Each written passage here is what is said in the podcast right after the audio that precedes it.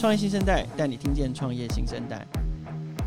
现在我我我要讲一句废话，就是现在在收听这个节目的听众，一定都非常了解 Podcast 这件事情。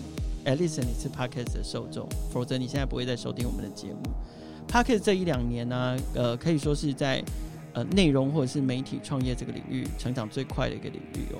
那呃，尤其台湾，可能这这一两年不知道为什么 Podcast 突然呈现一种报复性的风潮，但我想它应该是跟呃。行动技术的普及，还有整个呃，不管是娱乐或者是内容发展到一种极致之后，也许听觉反而是一个呃陌生还没有被开发的领域。广告商到底会不会愿意为了纯声音的内容下广告？事实上，今年五月，Spotify 用一亿美金签下美国当红的 Podcast 节目。那呃，在美国，我我这个这个我们当然没有问题，就是在美国听 Podcast 其实已经生活的一部分了。然后我不知道你的习惯是什么，但我大部分的习惯都是用一心二用的状态之下去听 Podcast。这两年呢，Podcast 的热潮到了台湾之后，全台湾 Podcast 的节目数量从大概一百成长到两千多个节目。对，差不多。Okay. 好，今天我们也请到 Firstory 来分享。我们今天的呃创业新生代非常特别哦，我们的录音首次移地到了一个专业录音室。我们来到了 First Story 的录音室。我现场邀请到 First Story 三个创呃共同创办人一起跟我们来聊天，欢迎收听今天的创业新生代。好，我现场邀请到 First Story 三个创办人哦，呃，我们先从各位可能因为毕竟我们是一个听觉的享受，所以各位只能从声音上面判断三个共同创办人的差异。先从我的最左手边开始。Hello，大家好，我是 Firstory 共同创办人，我是 Gordon。大家好，我是史丹利。对，就就你最特别。大家好，我是 Firstory 的共同创办人 Kirk。我们有，我们有，我们有要走那个台湾通勤第一品牌的路线，就是什么内容都没有讲，然后就开始笑。然后你们这样就笑出来。其实我可以，其实我我可以啊，这样真的蛮好笑。我在想，可是我还是笑不出来。对不起，你们真的蛮强的。好了，我们再这样笑下去，真的会变成那个路线。但我想要成为，我想要成为的是台湾新创第一品牌。OK OK，可是可以，可是可是这不 work，因为它简称会变台新。你都已经想好了。对，然后我还想过第一件事，那不然我要当不行啊，我要当台湾创业第一品牌，我就会变台创。这样也不 work，就都被人家用走了，所以我还是只能回来继续叫做。创业小聚好了，哎、欸，各位，请三位聊一下你们的背景，就是三个其实都非常年轻的的创业者，然后怎么会想要投入呃媒体这个领域，然后同时呃就是投入 Podcast 这个领域，是只是因为看到热潮吗？还是你自己对这件事情有一些信念？可不可以先聊聊自己？哎、欸，郭先先好了，先从我们的背景开始讲。我跟 Stanley 是。那个大学自工系的同学，嗯哼，然后我们在大学的时候，就是我们大学的时候是一起结案的，一起结案的伙伴。就是我们那时候还有跟 Kirk，后来在大三的时候组成一个 team，然后从大二开始，我们组成一个就是自己一个小。所以你跟 Stanley 是同学，那你们跟 Kirk 怎么认识？欸，他跟 Kirk 是国中同学，我跟 Kirk 是国中同学。对，那我先打断一下，哈，就是那时候因为刚好要开始做一个。网站的结案，大二那时候，然后因为他以前都帮我画我高中的美术作业，我们虽然高中念不一样，不同间，然后但我们是国中同学，然后我那时候想说他很会画画，应该也很会做设计吧，然后就问他说要不要来当我们接一些网站案子的设计师。哎，那我跳一下，那 Kirk 念什么？我是特殊教育。你特嗯啊啊，他是特殊教育，没错，这样让我很难接。他原本原本也是设计系啊，我 原本是实践的设计，然后直接休学，那我直接跟教授避免，所以我就休学，然后嗯，就到特殊教育系，就到了特殊教育。所以特殊教育听起来是一个真真心的选择，还是是一个出于无奈的选择？出于对台湾教育体系的失望的选择。可是你最后你最后还是没有进入教育界。对啊对啊对啊对啊，没有，应该说没办法改变这些事情。OK，所以。就是 another giving up，没错，OK。所以因为因为呃，Kirk 之前其实就很常帮 Stanley 接案的时候做设计，对，所以最后三个人就因为做同一个案子就 build 起来了，对，对，对，好，对，好。然后呢？继续呢？我的故事，对，所以所以因为这样，所以你们就呃从你说从大二大三开始接案。呃，我们那时候是有发现发生一件事情，让我就是算是有启发性，就是我大三哎、欸、大四的时候跟 Stanley 去美国参加一个超级电脑的比赛，对，然后那时候我们就比赛前就想说，就是对手都是一些什么 Stanford，然后北京大学这种就是名校，然后就是我们我们几个小菜鸡去是就要被虐了，就是要被虐一顿，然后所以我们就是我们去去之前其实蛮紧张，但是我们去之后到现场比赛完之后。我们就是他那个比赛是有分好几个题目，然后我们两个负责的那个题目，我们拿到的是全场的最高分。嗯，然后就是我我们拿最高分，然后那我们我们跟第二名是有一一一段落差的，然后所以就是比赛结束之后，那一个题目的评审就就走过来走过来跟我们想要跟我们聊天，然后他就从口袋掏出他的名片，然后问我们什么时候毕业，毕业之后可以可以 call me，然后打电话给他，对，就是你毕业之后可以打电话给我，然后那个名片是一个。Apple 的名片，他是一个 Apple 的主管。是，对，那这件事情对我们自己的启发就是有点是，虽然我们是就是从台湾一个大家可能不知道台湾哪里一个鸟不生蛋的地方，但是透过软、嗯、知道了，他一定知道台湾在哪里，对，但但可能相相对比较小，但是透过软体就是做软体这件事情，就是你不管你不管身处于世界哪里，你只要你只要写一个软体，然后透过网络，你就有办法让世界上所有人都就是。就是用用你做的东西，就是这有点像是一个，就是启发我们是，其实我们没有比别人差，对，其实我们没有比别人差，就是透过软体这件事情，我们是有办法，就是做出一些改变世界的东西。这就是小国家的机会，这样对啊。虽然现场可能很多世界前百大名校，我们看台湾的名，我们学校一直都在拼要进百大名校，现场就很多，但我觉得实际比起来，我觉得其实因为我们我们不一定比别人差，对，当你给我们的信心是这样子。OK，那可是你们为什么最后没有写信给他？呃，因为他离职了。哎、欸，他应该还在吧？他应该还在吧？他应该还在。对，其实我也不知道，我们身边很多朋友的确问，对，很多人都会问说：“啊，你到底打电话了？”就没打。对，那是多久以前的事情？一七年吧。对，他说一七年，一七一六年，所以他应该还有效哎、欸。可能有效，对，应该应该还有效，还有效，还是缺人。我现在可以打电话说：“哦，不好，我不好意思，延毕了。”最近才刚毕业，刚毕业。OK，所以所以那然后呢？然后你们的那个比赛，然后风光的回来了，然后有了启发了。所以你觉得觉得做一就是透过软体或者是呃不需要就是突破产品的限制这件事情，可以也可以让你觉得做一点点小小的事情，还是有很大的成功的机会嘛？嗯，对不对？呃，我觉得。那时候是我们觉得对自己的软体技术还蛮有信心的，对对。然后我们也接了一些案子，所以那时候我们其实自己一直在讨论说，我们有没有机会做一款属于我们自己的东西。OK。所以其实最早我们那时候刚毕业之后，我们就先去当兵。那当兵的时候，当兵完结束之后，其实我们就有几个题目在讨论说，想要实现看看。那我们原本给自己一个半年的一个 deadline，说，那如果我们没做起来，代表我们可能还是适合。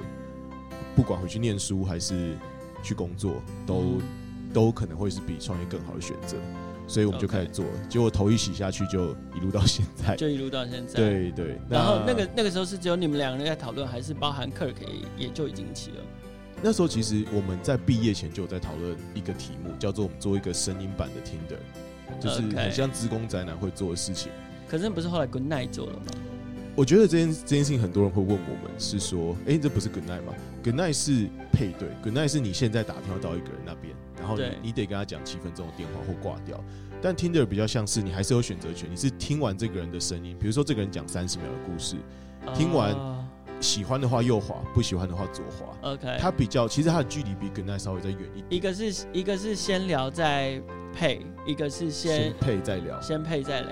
Yeah，对对对。Uh, uh, 所以我们想做一个稍微有一点点距离的，是先先听了，先听了之后再配对，有喜欢，互相喜欢再配对。对，那那时候我们就就这样做了。那其实后来会一路做到声音这个题目，做到现在 Podcast 的题目，中间的演变是说，哎、欸，我们发现了开始，我们做了一个声音的交友软体之后，大家开始把它当成。声音版的 Facebook 或 Instagram 在用，就是大家开始用那个方式来用我们的 App 来记录自己的日常生活。比如说有我们有一个用户，他可能在在波兰留学，那他就每天记录说，我今天在波兰学到了什么东西。当然，他就说他想练习他的中文，因为他说他离他离开台湾一段时间了，嗯，对，所以我们后来变成一个声音的社群。那这件事情后来又演变成说，呃，这故事变成说，呃，我们去年三月的时候，那时候我跟 Kirk，我们想要行销我们这个声音的社群，所以后来我们就做了一个。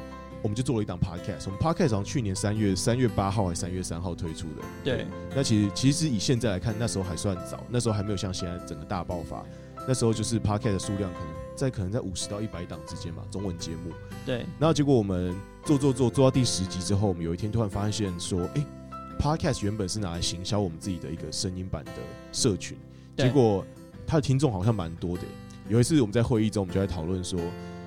我们想打造一个伊甸园，然后把大家都拉进来里面听声音的故事。为什么？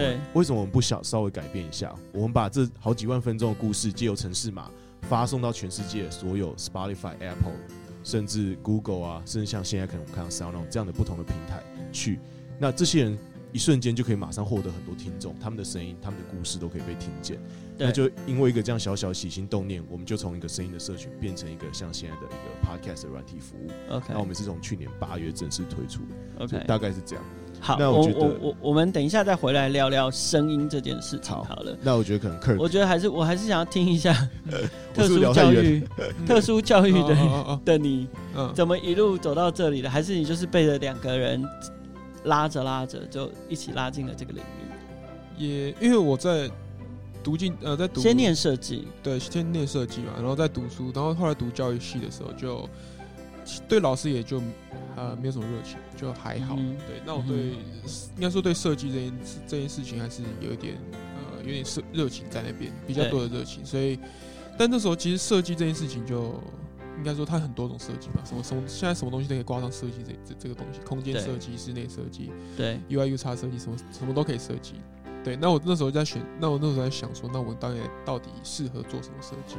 对，那只是刚刚好，我最我最后不是自己就就一个决定说好，那我就做这个设计，而是因为我那时候有一个需求，就是说那时候要做网站啊之类的，有这那时候那时候 UI UX 其实也没有到那么红，在台湾，一五年一六年那一直是刚起步的时候，所以那时候那时候我开始哦，原来有这个设计，那我那时候自己去学这些东西，然后才跟他们接轨上。对，那最后会。一起创业也也是觉得说，因为我觉得我我跟他们对他们我相比他们来说，我觉得我的机会成本比较低，因为他们现在创业的话是失去，比如说 Google 的工作或者 Facebook 的工作。对，我相比我觉得我相比来说失去没有那么大，maybe 就是一个普通的上班族。对，那 OK，那那那那就可以做。如果没有接到这个创业的邀约，你本来对自己的职业规划是什么？就是。呃，假如是特特殊教育，就是设计系跟老师避名，嗯，特殊教育系系跟老师赌烂，然后，那那你原本想说，你可能就出来自己接案，或者是就去去进到某一个公司的设计部门。对对对对对，有有这种想法过。你比如说，你想去念书吗？念啊，对对对对对，哦，我我我那时候想法太多。你那时候不是很想去念什么罗德岛设计？啊，对对对对对，就是会想，你就想会想要出想要出国留学。对，虽然不知道那个东西。就是也没有可能没有确认说到底了解是什么，但是也想要出国看看之类的。可是，可是你你你在设计系跟老师避孕，然后在念特殊教育的时候又堵拦老师，你还是觉得想要再去念书？你觉得这个有公信力吗？说这句话？哎、欸，对，但是没有我。我没有，可能是独揽台湾的老师吧。他独揽台湾的教育，台湾可能老师不够强啊。就是涉及出去，你们这样这样好吗？这样出事，引起教育界公愤。没有，呃，他已经公开讲好几次了。对，OK，OK。没有，我我读特殊教育教育的时候，我没有独揽老师，就是呃，应该说，因为读那个系，我后来因为我们有分两个嘛，就是你是一般生还是适配生。那我刚好是分数有到适培生，然后就刚好原本进去就是就是你是有考老师的资格的那个人。对。那我在大二大三的时候就选择就放弃掉，然后就会空出蛮多的时间，那我就可以用那些时间去学我想要真正学的东西。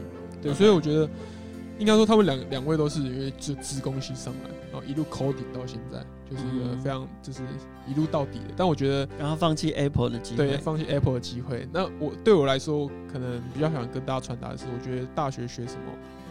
就是我觉得，我觉得是真的是要摸索到自己喜欢的东西，不一定是要就是，因为我觉得高中考大学这个 gap 很大，你根本不知道大学里面到底有什么东西可以学。不过我觉得还是还是有一点是你勇敢的做出自己的选择啦。然后呃，也许也许你评估的是一种方向，就是呃，你觉得你的损失的机会可能没有像他们那么小。对，我损我损失就是我损失的东西可能比比他们少很多。那我觉得，哎，他们都拼了，那我我也可以拼啊。OK，我 没差。原来你是这样想，对，烂到底也没差。没有，反正至少你还是可以接设计案，可以可以养活自己这样。这个可能不一定。我现在这个行业那么的可怕。OK，好，那聊回来声音，就是呃，嗯、我们在正式介绍 First Story 之前，我还是想要聊聊，就是至少你们刚开始说你们要做的是，呃，你们刚开始做的是一个声音版的 Tinder。Yeah. 嗯，对。那呃，我会好奇的是说，为什么会选声音嘛？就是那么多种，那么多种接触的方式，那么多种媒介，为什么会是选声音版的 Tinder？是纯粹因为没有人做？还是你们对于声音有一直有有一些特别的执着？你们自己以前就很喜欢听声音的东西吗？我觉得那时候单纯觉得够酷，够酷，真的比较 比较单纯一点。OK，然后我觉得很多新东西，对，我觉得很多理由是我们后来做了之后才开始发现跟加上去的。我觉得它比较不像是做之前的动机，嗯、就做之前只是单纯觉得。好像真的没有这个东西，如果做出来会不会很酷？对，就是因为其实交友软体有点像线上联谊嘛。那联谊的方式千千万万种，只要有一个没有人玩过，你可能就会觉得够酷。那所以我们那时候就是觉得，哎、欸，这样子这样做可能蛮蛮酷的。那实际做了之后，我觉得可以发。我觉得我们反而实际做了之后，才发现这个东西是有它的一些魅力在。嗯、那我们也才会坚持这么久。不然，其实到我们半年 deadline 到了，我们可能那时候就会放弃各自，就各奔东西这样子。那我觉得在那半年内，前半年内，其实我们产品上线之后，我们看到了声音这个东西，其实是说，呃，我们那时候其实对我们用户有一个期待是，大家在这个世界有点太以貌取人。当然，我们会说第一印象很重要，对，但它不是最重要的。就是像我们身边可能认识很多帅哥美女，但是其实你或许你会在一起的那个人不是最帅或最美的。那为什么在交友软体上，你一定先选最帅或最美的人跟他当朋友呢？这这不 make sense。所以，我们那时候出发点其实有点像这样。那我们觉得声音其实是一个人类很原始的一个沟通方式，就是我们都还不会看字跟写字的时候，我们第一个一定是先教爸爸妈妈，我们一定是先学会讲话，先学会听爸爸妈妈跟我们讲什么。那我们想说，一个这么这么基本的沟通方式，如果我们把它带来交友软体里面，会不会让人们有点像是？重新回归初衷的感觉，最原始的悸动。对对对对对，所以其实最早会去做生意这个题目，是因为不仅就是一开始其实就真的单纯因为酷，但是后来有发现一些嗯一些我们觉得不错的。OK。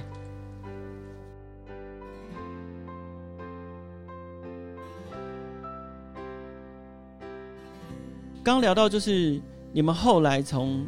呃，所谓的声音交友、声音摄取，慢慢就转到 Podcast 呃 Podcast 这个服务。嗯、那所以，我们进入正题，就是 First Story 是一个在 Podcast 的产业里面，提供了什么东西？向北讲。呃，好，我来讲。那其实我我们那时候发现说。我们在做 podcast 的时候，其实我们最早在去年三月，我们是用 Anchor 这个服务在做 podcast。对。那我们用一用之后，Anchor 好像是 Spotify 的收购的的公司。的公司。那当然，我们那时候采用，除了它是，哎，对，它那时候已经被 Spotify 收购。所以，所以一刚开始，你们想要先做节目，对，我们想要宣传我们的这个声音的社群。对。对，那时候 First Story App 还是一个声音版的。Instagram 那种感觉，那我们想说，哎、欸，喜欢听 Podcast 的人应该也会想要用 First Story 这样的一个封闭性的声音的社群，所以我们就做了一档节目。结果我们 Podcast 做一做之后，做到后面其实就发现说，哎、欸，刚刚我提到说，我们发现说，其实我们不应该打造一个封闭性的社群，对我们应该是想办法让我们这里面好几万分钟的声音去连接到世界各大的收听的平台。那这些人。所以创作者可以很快的找到自己的听众，我觉得这才是一个更正确的做法。那当我们这样开始做之后，其实，呃，我觉得我们的，我们觉得我们后来其实会自己做一个声音声，就是 podcast 的软体。其实很大一个原因是因为我们想缩短听众跟创作者之间的距离。对，因为其实我们发现 podcast 现在这种模式啊，就是我找一个 hosting，然后在不同平台听，其实大家是很有距离的。所以我们就开始推出了。各式各样的功能，像不管是金流啊，或者是留言板啊，那其实我们推出的功能都有一个很重要的重点，就是 Firstory 的很多功能都可以在不同的平台上面使用，像 Spotify、Apple Podcast 或者是 Google，甚至像 SoundOn，那你都可以从这些平台来把呃你的留言，听众的留言，把它拉回来，把你听众愿意赞助你的金钱，把它拿回来。那所以其实我觉得我们还是有回到我们当初在做一个声音社群的这个初衷。社群其实重要就是人与人的距离缩到最短。所以其实我觉得，身为一个 podcast 的服务，我们觉得我们现在在这个 podcast 的生态系里面扮演的是，让你一个创作者可以跟他听众之间的距离互动，对，尽量透过我们的技术缩到最短，然后达成最多的互动。那我认为这其实也是 podcast 的未来，也是他现在缺乏的东西。OK，对，因为坦白说，我们目前创业新生代自己的节目，并不是在使用 First Story 的服务或者是平台。那我我我确实也在做这个节目的过程中，有感觉到一个，呃，我觉得是盲区，就是呃，其实它它仍然是一个单向传播。对对，那那其实很传统的媒体才是走单向传播的。对，是是，对不起，没有没有没有，我是说我是说，就是一个没有没有没有，我是说 podcast，sorry sorry，没有没有，大家应该很少看过，很少听过，就是来节目来宾直接在节目中惹恼主持人，得罪主持人的，对不对？这这一集可能不会播出，OK，没关系，这一集可能不会播出，开玩笑，就是的确的确，这是传统媒体，因为毕竟呃。呃，我们数位时代以以我们自己公司来说，数位时代是一个从纸本媒体出发，然后到进入到衔接到网络时代的媒体，所以我们其实非常清楚传统媒体到现在的数位媒体的它完全的沟通形式的差异，还有还有互动方式的差异。所以其的确，我我观察到一个盲区，就是说，像我们的节目大部分都是预录，呃，很少做直播。是，那即便是直播，在目前的这个。传播通路底下，你也找不到可以直接跟线上互动的方式。那呃，现在我比如说，我可能会收到听众 feedback，除非他们跑到我们 hosting 的平台上面去留言，或者是订阅，或者是按按心，然后我才会知道说，我才会知道说，哦，有两个人喜欢这样子。但是因为数量非常非常少，然后再来就是 double，我我可能要从 podcast 的，比如说 Apple Podcast 的 review 上面，我才能得到。回回应，可是我得到回应，我其实还是没办法跟他互动。比如说，曾经有一个听众，他说他觉得我们某一集根本就是在就是在置入，哦，就是我看的好心酸，我好想跟他说，我也希望是自入，但是 都没有，我们都没有收钱呢，这样子，就包含 First Story 这集也没有自入，这样子。等一下你们自己知道要怎么做哈。好，对，所以 OK，所以刚刚刚 Stanley 讲的就是呃，在 Firstory 上面，如果你把节目 hosting 或者是制作在 First Story 上面，嗯、然后然后 contribute 到不同的平台上，嗯、在不同平台上面的 feedback 是可以一起收回来的。对，我会发送一个留言板的连接到你节目的那个描述的 description 里面。对，那其实听众只要点那边，他就可以来，他就可以连回 First Story 这边留言。那好，那如果我想跟听众吵架呢？我们这样，他那个互动，听众是收得到的吗？哦，可以，可以，可以直接在他留言下面再回他，像 Facebook 那样回他。双层留言，我觉得你在 bullshit，那他就会收到你，就可以吵架。对对对，所以我是 diss 得到他的这样。对对，因为其实我刚说，其实我觉得 Podcast 整个东西现在都还处于一个传统状态，因为它是用 RSS。RSS，我我不知道，可能在听的听众，你们有在听 Podcast，但你们可能没有在做 Podcast。那 Podcast 其实是走一个协定叫 RSS。RSS 其实是我们会说它是 Web 二点零的东西，它大概是两千年前后出来的技术。对。那这个东西其实离现在已经二十年了，但它到现在仍然是 Podcast 最主要的一个通讯协定。对。所以其实这件事情是非常的困扰整个 Podcast 生态系的所有的，不管是创作者、公司或者是听众，其实大家都得跟这个协定妥协。对，所以我们也尝试在这个情况下，尽量做出我们呃可以帮大家拉近距离的相关的技术。对，嗯哼，但呃，你们有办法 disrupt 这个技术吗？或者是？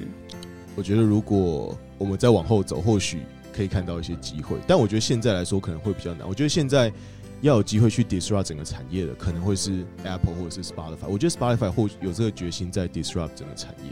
嗯哼，对。那那那有没有可能，嗯，更勇敢一点想？你们毕竟你们是收过 Apple 名片的人，你们是得过超级电脑大赛某一个类别第一名，而且是以领先差距来得过第一名的人。你你们有没有可能先先产生这样的技术，然后最后甚至是被 Spotify 或者是大厂所采用，甚至 acquire？有想过这件事吗？嗯。我觉得或许，我觉得可，我觉得机会一定是有的，但是实际上会这件事情会怎么实现，我目前还没有想过。还没有想过。对，我觉得会发生这件事情，它应该不会是一个技术节，它应该会是一个，就是我觉得它比较像是一个你在生态系上可能真的做出了什么样的突破。其实我我觉得，我觉得喜马拉雅本身它在那个封闭的场域里面，它就有做到说它是一个统一的平台。那我其实我觉得这个是。呃，Spotify 跟 Apple 都在追求，他们其实都想追求统一，但是因为这个生态系现在已经破掉了，所以，呃，到底在这种分分合合的 Podcast 战国时代，最后谁可以有机会把像像秦国那时候统一一样？我觉得，对，这个也是我们我们在看的。那就去中国做啊，只是只是就是注册的时候要先拿台胞证 拍半身照。我已经我已经正式的，就是在空空中宣誓，就是我我不会我不会过境香港 跟跟搭国泰航空了，所以太可怕太可怕了。对，因为国泰航空也是国土之延伸，所以对我当我在空中说出这句话的时候，就代表。我已经没有机会搭乘国泰航空公司，真的打包降落北京这样。对，对，好，呃，我我我想要，如果就是帮听众问，就是如果我今天是一个想要开始做 podcast 的，我想要我想要成为一个 podcaster，我使用我运用 First Story 的服务跟平台，我可以做到哪一些事情？哦，有点太多，好，那要还是还是要让，就是就是就是它整个那个、嗯、那个使用者的流程会是什么？呃，在我们这边做 Podcast 超简单，你只要准备两样东西，一个是你的封面嘛，就是这个正方形的封面跟你的音档，那、嗯、后面的东西我们都会帮你处理好。那音档，所以他自己在加入？呃，就是他音档会自己上传，就是他他上，你只要上传你的音档，上传你的封面，那我们会生成很多东西给他。第一个像是呃个人网站。OK，现在每个人来我们这边做的 Podcast，他都得到一个个人网站。那这个个人个人网站，我们比较强调一点是，我们把这个整个 branding 跟主导权还给 user，就是他来这他来我这边做生成那个个人网站，他会觉得他是这这就是他们自己的网站，就是跟 Firstory 没有什么关系。Firstory 只是提供一个技术的协助，帮我们架设一个。哦，所以他不会有一个，比如说假设是创业小聚来做，他他不会是一个 meet 点 Firstory 点 io 或者是。不会，哦，这个是这个是我们的之后会推出的客更客制化的网址的服务。但我们现在的话，我我你不会在 Firstory 做网站，然后看到一个大大 Firstory logo 打在上面。你还是以、哦 okay, 就是创业小就是创业小，是以设计跟界面上面让对对，对让品牌还是有它自己的独有性。应该说，我们我们尊重跟我们喜欢每一个来我们这边做的创作者，他们都是他们自己的 brand。那我们是尽量的最协助的，可以打帮他们 brand 往上推，往上推。那对于 Firstory 来说，你们只要。够红，就是更多人看。那对我们来说，就是我们就是给有达到我们的目标，这样。OK，我呃，我们今天录音的地方是在 Firstory 录音室嘛，所以你们录音室有提供就是租借的服务。对，我们现在，因为我们应该说现在做 Podcast 其实也没有到很简单，但也没有到说很难。我觉得最重要的是你要找一个很安静的空间。对，像我们很多 user 他用 AirPods 也录音。可是其实也 OK，我，觉得就是看大家追求的品质吧。对对对，那如果你需要一个最安静的品质，然后比较好一点点的麦克风，像我现在用这一支的话，那我就可以，呃，我们就会请 user 说，哎、欸，那也可以跟我们借。对，那我们就、嗯、你就可以在那边、嗯，因为很多人在现在做 party 都在家做嘛。那在家做最尴尬的是，你有时候比如说你要邀请一个来宾、嗯，然后是回你家，然后可能在床边这样录音，哎、有点奇怪。那 如果要体面一点，但很多 YouTuber 其实也这么做啊。对对。但 Podcast 是录录音嘛？对，那如果你想要这样做的话，那你想要体面一点的话，那就欢迎来我们这边录。对，我们这边是、就是比较呃，算是比较 OK，然后景也漂亮。Okay. 然后录完音之后，音档上传到 First Story，所以 First Story 也提供 hosting 的服务。对对对对对。呃，hosting 用中文要怎么说明会比较好？托管素人，托管哦，哦，这个翻译你可以举仓库例子。托管，我的仓库说。哦，我觉得如果现在在听的听众还没有。还没有就是了解说我们刚刚讲的 RSS 啊、嗯、hosting 或 podcast 怎么做的话，我们常会举一个例子，嗯，就是你现在住，你现在需要把你自己住在一个房子里面，就是你的音档需要，你需要在网络上帮他找一个家。它跟 YouTube 不一样、嗯、，YouTube 就是它是统一的平台，你丢上去，全世界所有在看 YouTube 的人都可以看得到你。可是也是住在那儿吗？对，你就住在那边。那今天其实很有趣的点是说，你只有一个档案，为什么今天在 Spotify、Apple，甚至全世界一百多个平台都可以听得到？得到所以这件事情其实。我不知道大家有没有仔细想过这件事，但你仔细想的话，你会需要，你会发现说，你需要帮你的音档找一个让他可以在网络上可以住在那边的地方。然后我们会说，RSS 其实像你这个这间房子的门牌，就是住址。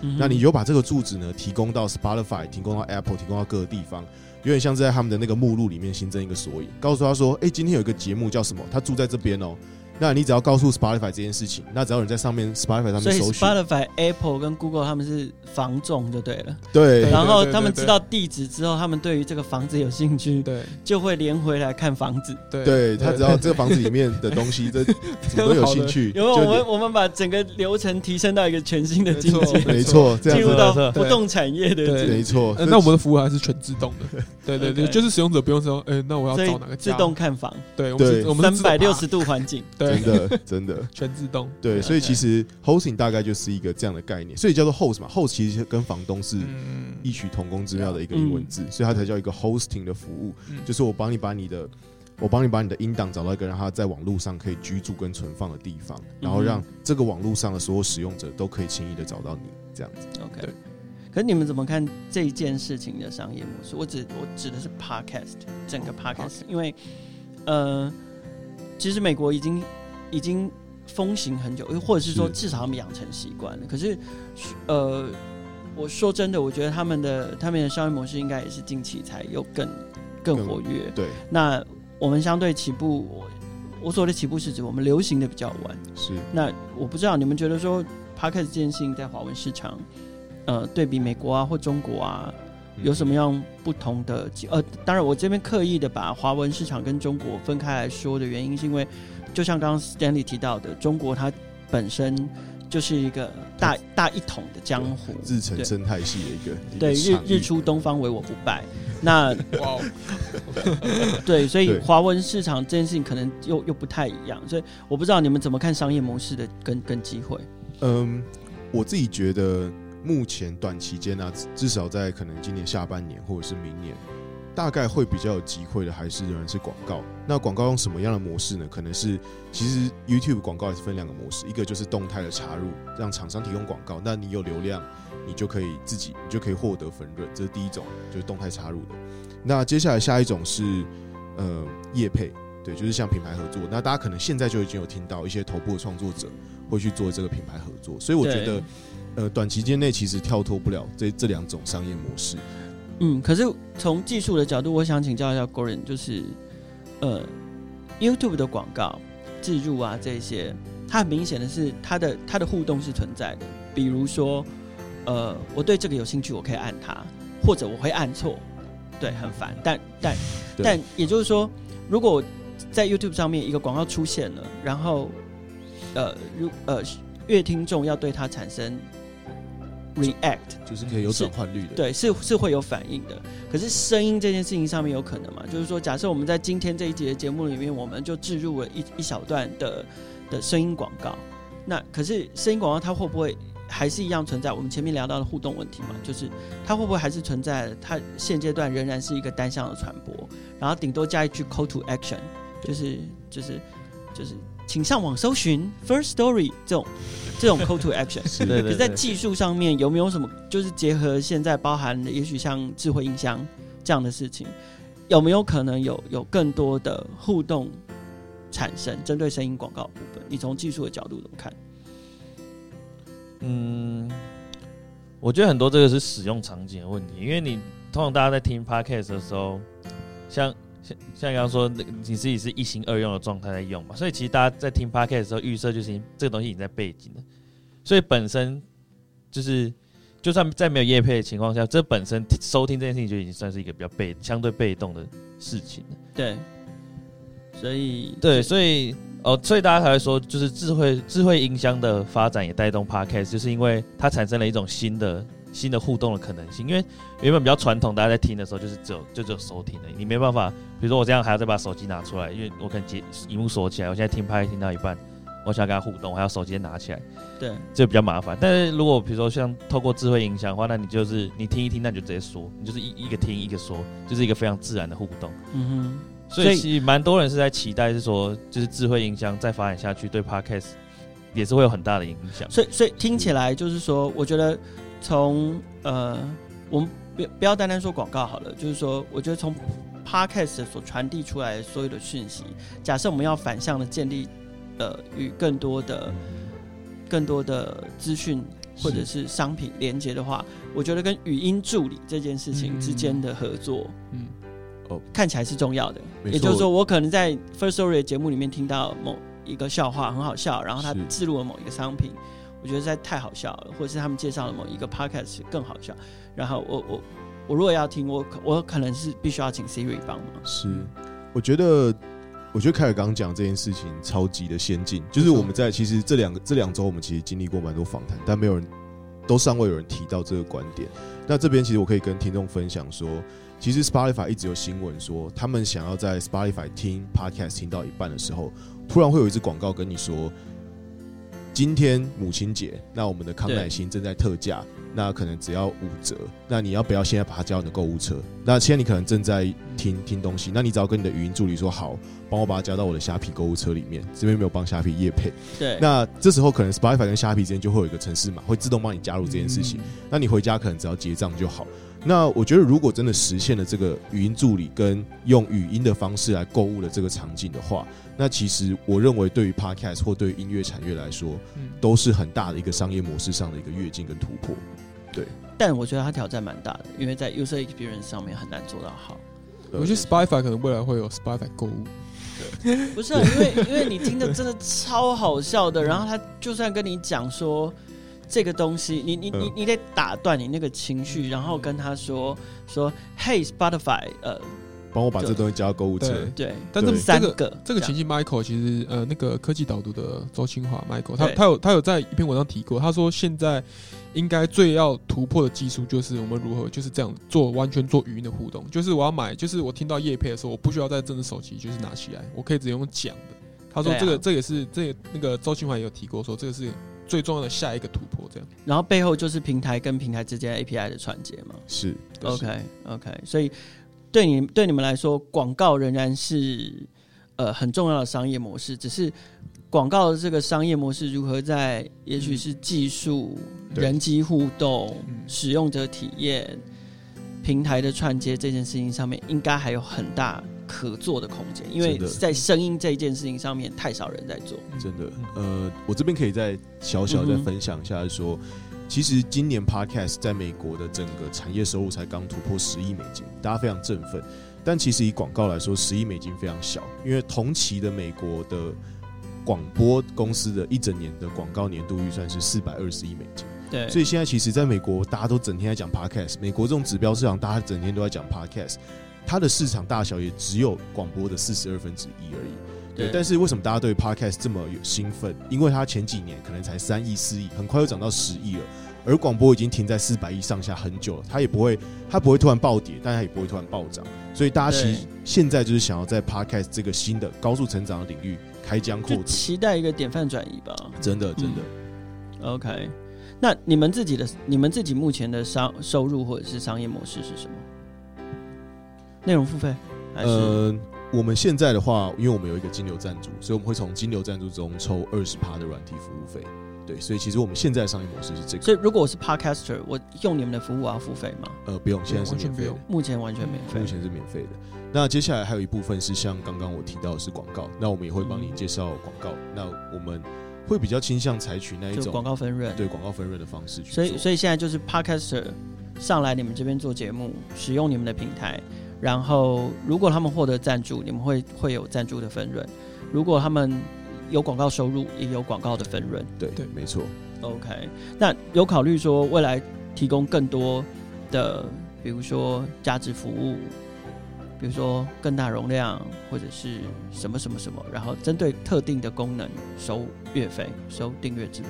会，其实我们之后会推出一些比较特别的功能，但我们会希望这些功能是有需要升级成某些月费。的就是有点像白金会员或钻石会员才有办法使用的功能，对对。那但是我们基本上，我们一直在强调说，我们希望 First Story 给使用者的体验是说，你今天免费就可以用到一百分的服务。那你今天如果付钱，我是希望让你更开心，可能用到一百五十分的服务。对，因为我们其实自己身为工程师用了很多软体，它的体验比较像是免费只有六十分，付钱才有一百。但是我们是很希望说，基本上免费就可以满足多数使用者的需求。那付钱的话，只是让你可以满足更加高层次的需求。对，OK，呃，我我们其实，在刚刚聊的过程中，聊到了非常多的 Podcast，然后 Podcaster，然后我们也聊到非常多的服务，有海外的，然后有台湾的，也有像像呃 SoundOn，我们刚刚提了非常多次。然后其实创业新在之前也采访过，然后另外创业新在之前也采访过另外一个也。主要是专注在做内容产制的是轨道之音，所以台湾其实跟 Podcast 有关的呃创业公司，嗯哼，也开始出现，包含你们自己，然后更别提台湾出现了非常多的 Podcasters。对，那呃面对现在呃就是这这这两年这些不少跟声音有关的创业的题目，那你们自己怎么怎么定位你们自己？你你们自己的差异性或者是？特殊性在哪里？跟别人的差别，跟别人的相同，可不可以聊聊自己的定位？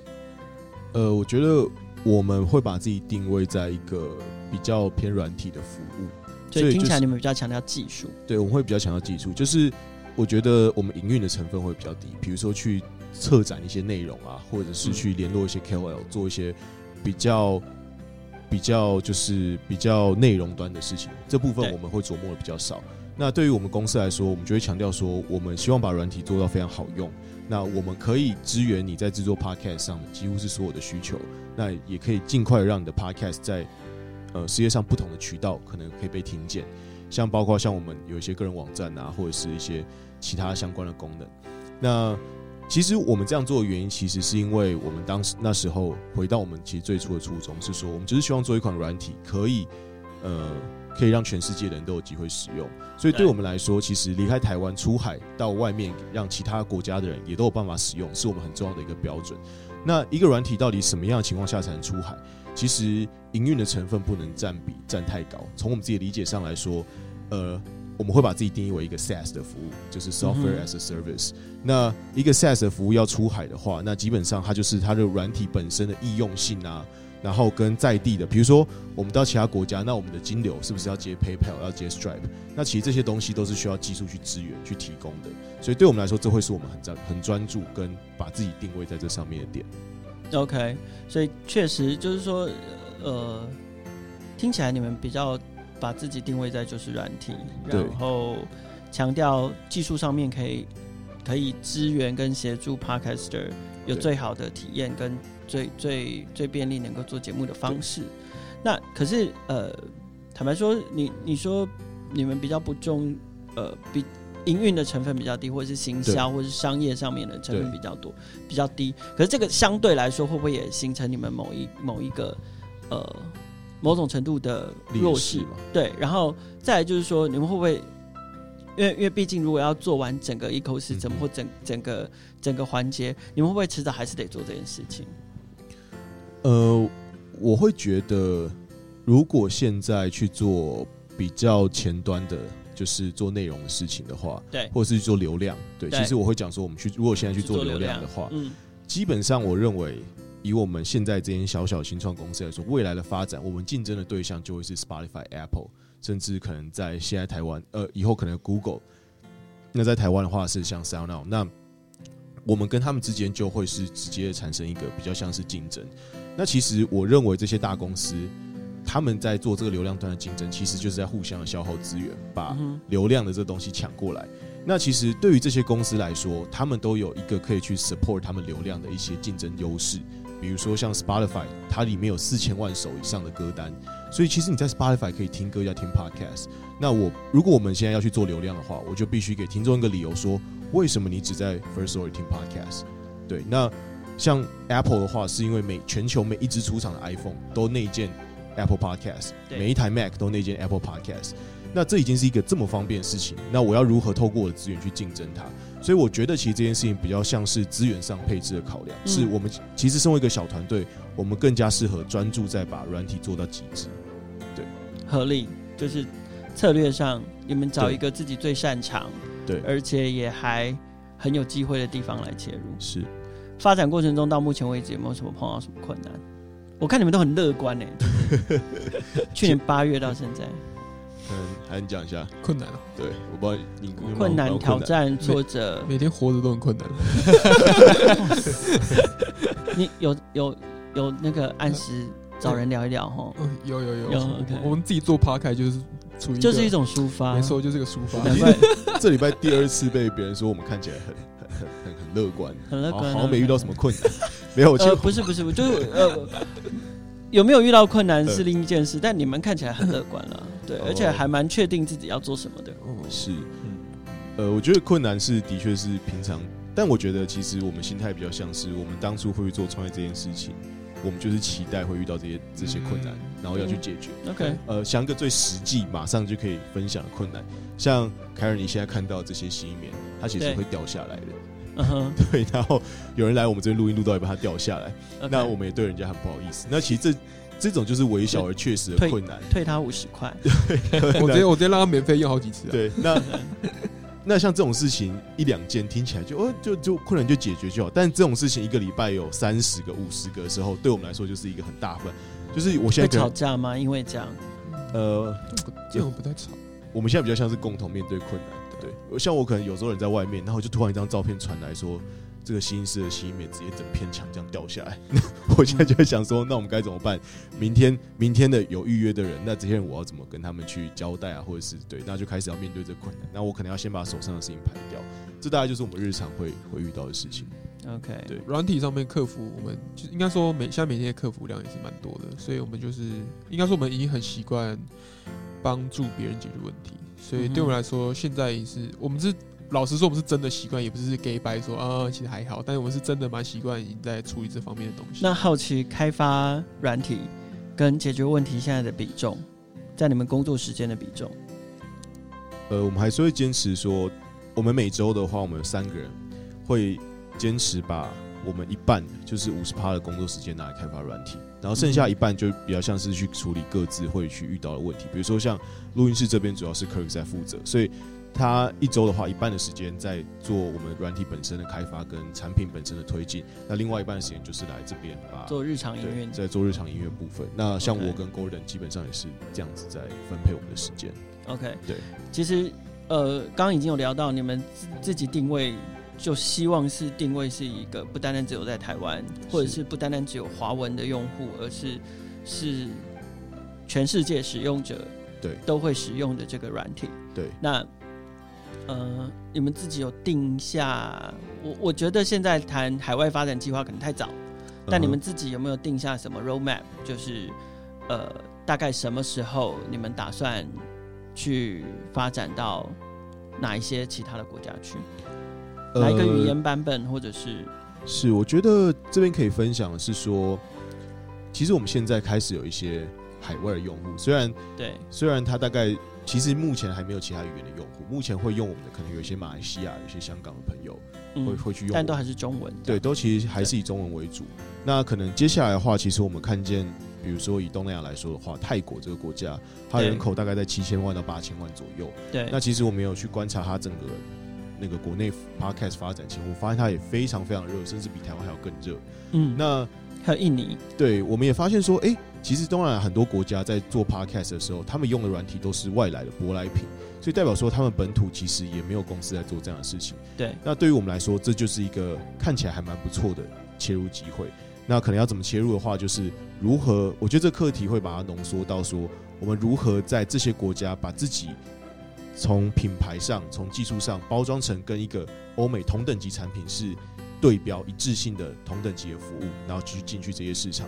那我认为这是需要一些一些努力跟一些经营的成分在的。那这也会是我们可能像凯尔刚好问到时间点的话，我觉得可能会是在下半年，呃，年底啦，年底到明年开始的一个计划。对、嗯。可是提到东南亚国家，它很有可能就是，呃，比如说泰针对泰国，嗯哼，你可能不是用，或者是针针对泰国跟印尼，你可能不都不是用同一个。英文的语言就可以解决的，所以、哦、这边这这这个问题就非常有趣。其实我没有发现，呃，这些因为其实我认为会做 podcast 会是我现在看到会是一些市场里面比较领先的人，所以其实，在做我们发现，其实，在做泰泰国的很多的 podcast 软体，他们都会用英文的。嗯、对他来说，如果是泰文，他反而觉得太 local。他他就是要用一个看起来是英文的东西，英文的服务，他才觉得.哦，我现在是走在大家的前面。洋派对，就是早期采用者，他们是更愿意采用英文的东西。所以我觉得，其实现在如果去做一个策略布局，是进去这些市场里面，反而用英文是一个很好的切入点。因为这些国家的精英跟高知识分子，他们其实现在对于英文的信任感是较高，他们会觉得，哎，这东西好像没有很 local，那我更加要用它，才可以显示出，哎，我是一个跟欧美文化有对接的一个意见领袖这种感觉。了解，所以听起来，接下来你们如果要往海外发展的话，就会是先发展英文的语言是版本。对，OK，好，今天很高兴跟 Firstory 聊那么多，尤其呃，我对他们建立一个全新的认识，可能是呃，起始于刚开始 Gordon 讲到的那个故事，也就是说，他们受到一个也许小软体可以改变大世界这样的这样，我们可以说它是蝴蝶效应的启发。那可以看到他们。一路以来坚持的这个创业题目，其实都是围绕在软体跟技术的本身。那呃，这么年轻的团队，对于自己的技术实力，还有接下来软体发展，有着蛮大的雄心壮志跟梦想。那我们也还蛮期待 Firstory 接下来持续的发展，也许真的可以代表台湾在 Podcast 这个领域做出一个全新的不一样的产品，然后可以扬名世界。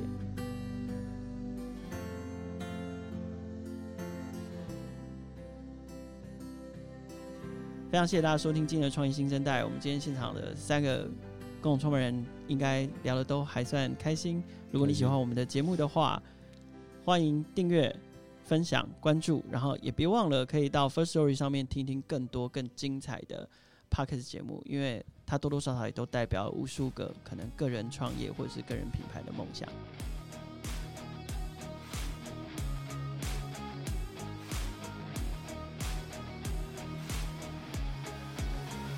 每个礼拜三，创业新生代都会更新新的节目，持续锁定，跟我们一起听见更多的创业新生代。